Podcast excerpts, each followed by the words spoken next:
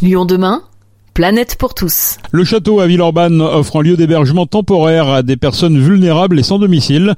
Installée dans une ancienne résidence pour personnes âgées, cette terre d'hospitalité, initiée par la ville et la métropole, est portée par Est Métropole Habitat avec le soutien du GIE La Ville Autrement, poursuivra son activité jusqu'en 2025. Nina Sag s'est rendue sur place.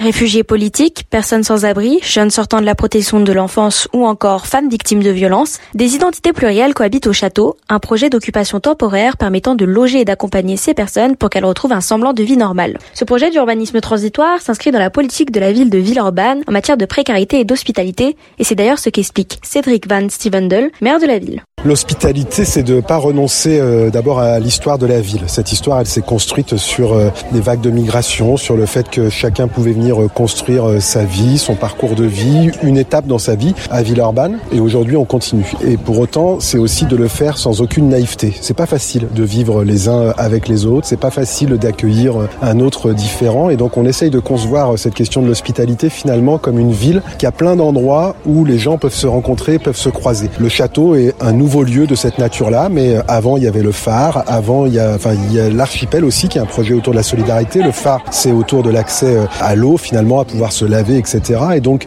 l'idée c'est d'avoir des lieux à la fois qui apportent un service à celles et ceux qui n'ont pas de logement ou qui sont dans des situations de grande exclusion, mais ce sont aussi des lieux ouverts pour que ça soit des lieux de rencontre. Et le château c'est typiquement ça. On apporte une offre de logement au départ plutôt à des femmes isolées, soit jeunes mères, soit en situation de rupture, mais ce projet s'est construit avec les habitants euh, du quartier autour, au départ avec parfois des angoisses qui sont exprimées, des peurs, mais avec la volonté vraiment d'en faire un lieu de vie du quartier. donc pour nous, l'hospitalité à Villeurbanne, c'est accueillir, mais faire en sorte que cet accueil, il fasse ville, tout simplement. Et comment on fait pour le faire accepter justement euh, au voisinage? On est vrai, on raconte pas de bobards, on explique les choses, on prend du temps, on fait aussi se rencontrer les gens. Enfin, moi je crois qu'on souffre énormément aujourd'hui euh, de procès d'intention permanents qui sont faits sur l'autre en fonction de l'image qui a été construite en fonction des on-dit, euh, voilà, et que quand il y a une rencontre vraiment de femme à homme, d'homme à femme, d'humain à humain finalement, bah, la plupart du temps cette rencontre elle se passe bien, quel que soit votre parcours, quelle que soit votre origine, et donc nous c'est à ça qu'on travaille. Mais encore une fois, je ne nie pas que c'est pas facile d'être dans une ville où il y a euh, beaucoup de populations qui ont des histoires euh, très différentes. C'est pas facile d'accepter l'autre parfois quand il a des comportements qui sont pas ceux que moi j'aurais sur l'espace public. Et ça, il faut, le politique peut pas lâcher ça parce que sinon on va aller vers un repli sur soi et c'est là où la société qui est déjà en train de se fracturer va encore plus se fracturer. Et moi, ça, c'est une angoisse assez importante en tant qu'élu. Et, l'important, c'est qu'on soit pas ici dans une enclave, hein, c'est que ce soit perméable. Il y a plein de choses qui font que ce lieu est un peu exceptionnel. Un, d'abord, euh, sa localisation. On n'est pas aux extérieurs de, la métropole, on est au cœur de, de, Villeurbanne. Le lieu, il est arboré. Il occupait, il y a encore très peu de temps, euh, des personnes âgées qui ont été relogées dans une nouvelle résidence. Donc, euh, le lieu, il est central, paysager, il est beau aussi. Alors, il y a, il y a plein de trucs à améliorer il est un peu vétuste, mais globalement, les associations ont fait attention à la question du beau parce que se sentir habiter un lieu, bah, ça passe aussi par euh, ce qu'on renvoie aux gens de leur image, par la qualité de l'aménagement, des matériaux, compris euh, des, des œuvres d'art qui ont été posées. Donc tout ça, ça compte et ça fait plein de choses qui, mises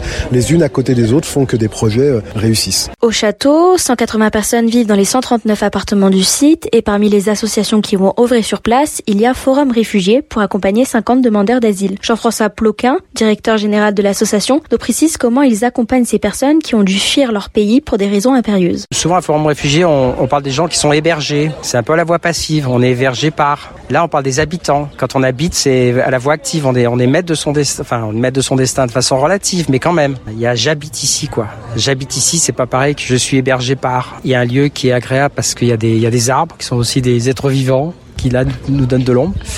Donc voilà, c'est un projet qui s'inscrit dans une certaine durée. C'est du provisoire qui dure un peu. Donc ça permet d'être euh, au-delà de l'agitation de, sans arrêt d'un endroit à l'autre. Et notamment, euh, bah, on parle dans un lieu là où on est environné de, de mobilier qui a été fait par euh, un atelier menuiserie. Ce qui est important parce que les personnes qui, demandent l'asile chez nous, c'est toutes des personnes qui avaient un métier chez elles. Tous un emploi, tous des études. Elles avaient toutes qui une boutique, qui enfin différents types de, de compétences.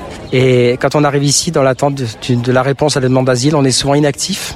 Il y a de, l'ennui, il, y a de la déréliction, il y a, Donc pouvoir s'occuper utilement au bénéfice de la collectivité, c'est très important aussi. Du coup, comment vous aidez ces personnes à retrouver leur métier, euh, du coup à retrouver une vie professionnelle? Ah, Ça, c'est possible une fois qu'elles sont reconnues réfugiées. Parce que quand on est reconnu réfugié, on reprend la plénitude de ses droits. Or, les droits civiques, parce qu'on n'est pas français, donc on ne jouit pas des droits civiques. Mais notamment celui d'apprendre le français, euh, si on ne le parle pas, ou de parler mieux. Celui de suivre une formation professionnelle, éventuellement pour rattraper son niveau de diplôme, ou pour euh, attraper une formation qui correspond mieux au marché de l'emploi. J'avais un emploi, mais je pourrais pas le retrouver ici. Donc, euh, il faut que j'en apprenne un autre. Je vais aller sur des missions en tension, etc. Puis trouver un logement. Donc là, on a un programme qui s'appelle Accélère, qui s'inscrit maintenant dans un programme qui s'appelait Agir. Il change de nom, mais c'est la même chose. Les réfugiés, ils, ont tous un, référent pour l'accès au logement et un référent pour l'accès au travail. Donc, ces deux parcours qui sont tous les deux euh, pas évidents. Tous, les habitants de la métropole de Lyon qui cherchent un logement et qui cherchent un travail savent que c'est pas facile. Et quand on parle pas la langue du pays, c'est encore plus difficile. On aide les gens à mettre les bouchées doubles. Le projet offre une grande diversité de services et d'activités profitables à tous, même aux non-résidents. Au centre du château, par exemple, le restaurant chez Maggie accueille chaque jour des habitants et des urbanais. Mais il y a aussi plusieurs animations organisées, comme nous explique Moussa Amirat, chargé de la vie collective à Forum Réfugiés. Moi, je mets en place des activités qui répondent essentiellement aux besoins des demandeurs d'asile. Ateliers d'apprentissage du français, ateliers de cuisine, pâtisserie, des ateliers extérieurs comme le bricolage, le jardinage, les ateliers vélo, aussi. Qu'est-ce qu'ils réclament et qu'est-ce que ça leur apporte ces ateliers? Le, but c'est quoi? C'est d'être vraiment euh, inclus dans la société? Toutes les personnes que nous accueillons réclament à être ensemble, à avoir le droit de travailler, mais comme la loi n'autorise pas le travail, on a besoin de s'occuper. Les personnes vivent essentiellement dans leur appartement, sortent très peu et ont besoin de se retrouver à l'extérieur avec des gens pour pouvoir parler, s'épanouir. C'est quoi le quotidien ici? Euh, Je me lève le matin, je vais à mes rendez-vous médicaux, je vais à mes rendez-vous euh, pour aller récupérer à manger, mes rendez-vous avec mes travailleurs sociaux pour euh, les procédures d'asile, pour toute l'administration. Ensuite, elles reviennent chez elles et puis elles s'ennuient. D'où mon intervention pour lutter contre l'ennui, lutter contre l'oisiveté, faire des choses à partir de ce qu'elles demandent, de ce qu'elles observent. Tous les ateliers qu'on a créés ici sont des ateliers créés à partir des habitants. Moi, je suis juste là pour euh, les soutenir matériellement, financièrement, mais euh, le savoir et les compétences, elles l'ont. Et quand je dis euh, matériellement, c'est fournir le marteau, fournir la scie, fournir les clous. Nous avons la chance d'avoir des bénévoles. Monsieur Pierre Latreille qui intervient ici, et lui, il se débrouille auprès de ses camarades pour fournir le bois, les palettes dans le cadre du, de l'atelier bricolage. On a d'autres personnes qui fournissent euh, tous les plants de légumes pour l'atelier potager. Mais nous, on est vraiment là pour faire avec et jamais faire à la place d'eux. En plus des activités ouvertes aux résidents comme aux personnes de passage, les associations proposent un accompagnement social, psychologique ou juridique aux habitants du château. C'est par exemple le cas d'Acoléa qui vient en aide à des jeunes de 18 à 25 ans sortant de la protection de l'enfance. Sarah Janin, chef de service du programme Logis Jeunes. Le programme Logis Jeunes d'Acoléa, c'est un programme logement d'abord pour les jeunes de 18 à 25 ans qui sortent des dispositifs de protection de l'enfance de la métropole de Lyon. Et donc ici, sur le site de Château Gaillard, on accueille, enfin 18 jeunes sont euh, en appartement, euh, dans des appartements individuels, euh, voilà, d'une petite trentaine de mètres carrés, bien équipés. ils ont leur cuisine, salle de bain. Et donc l'idée, c'est d'accompagner les jeunes dans toutes les démarches de la vie quotidienne, que ce soit l'emploi, la santé, les questions administratives, et puis pour pouvoir bah, qu'ils puissent après être autonomes financièrement pour avoir un, un appartement. Et on travaille sur la sous-location, c'est-à-dire que là actuellement les jeunes sont sous-locataires de leur appartement, l'association est locataire. Et donc, euh, après, quand euh, les jeunes auront la capacité financière, ils pourront devenir locataires de leur appartement. Et euh, du coup, je suppose qu'il y a quand même beaucoup de jeunes majeurs qui candidatent. Et comment en fait vous faites pour les sélectionner? En fait, c'est pas une, c'est les maisons de la métropole de, de, Lyon qui nous orientent les jeunes avec une validation par la maison de la veille sociale. C'est eux qui nous orientent. Après, on rencontre les jeunes. C'est une équipe de travailleurs sociaux qui rencontre les jeunes. Et après, on vérifie que les conditions, les conditions sont remplies. Il faut qu'ils aient au minimum un titre de séjour, mais pas de récépissé pour pouvoir accéder aux, allocations pour le logement. Et il faut qu'ils aient aussi envie d'adhérer à un programme, d'accéder à un logement, d'être accompagné par une équipe d'aller vers. À la différence d'un simple lieu d'accueil, le château donne les clés de l'appartement aux résidents afin qu'ils retrouvent une intimité. Cela est d'autant plus essentiel pour les femmes victimes de viol ou de violences conjugales car elles se sentent sentiront plus en sécurité. Alinéa, d'ailleurs, les aideront également, comme nous l'explique parfaitement Sarah Farjon. Au château, nous, on a trois bâtiments, on accueille 115 personnes en comptant des bébés et on a notre dispositif principal, en fait, ça s'appelle la halte des femmes, c'est pour les femmes sortantes de maternité ou euh, enceintes et qui sont sans solution d'hébergement. On a également des dames qui sont orientées par Vifil, qui ont été victimes de violences et euh, des dames orientées par l'amicale du Nid, sorties de réseaux de prostitution et des gens qui sortis de bidonville sur Villeurbanne ou euh, sortis de CHRS avec des droits administratifs incomplets.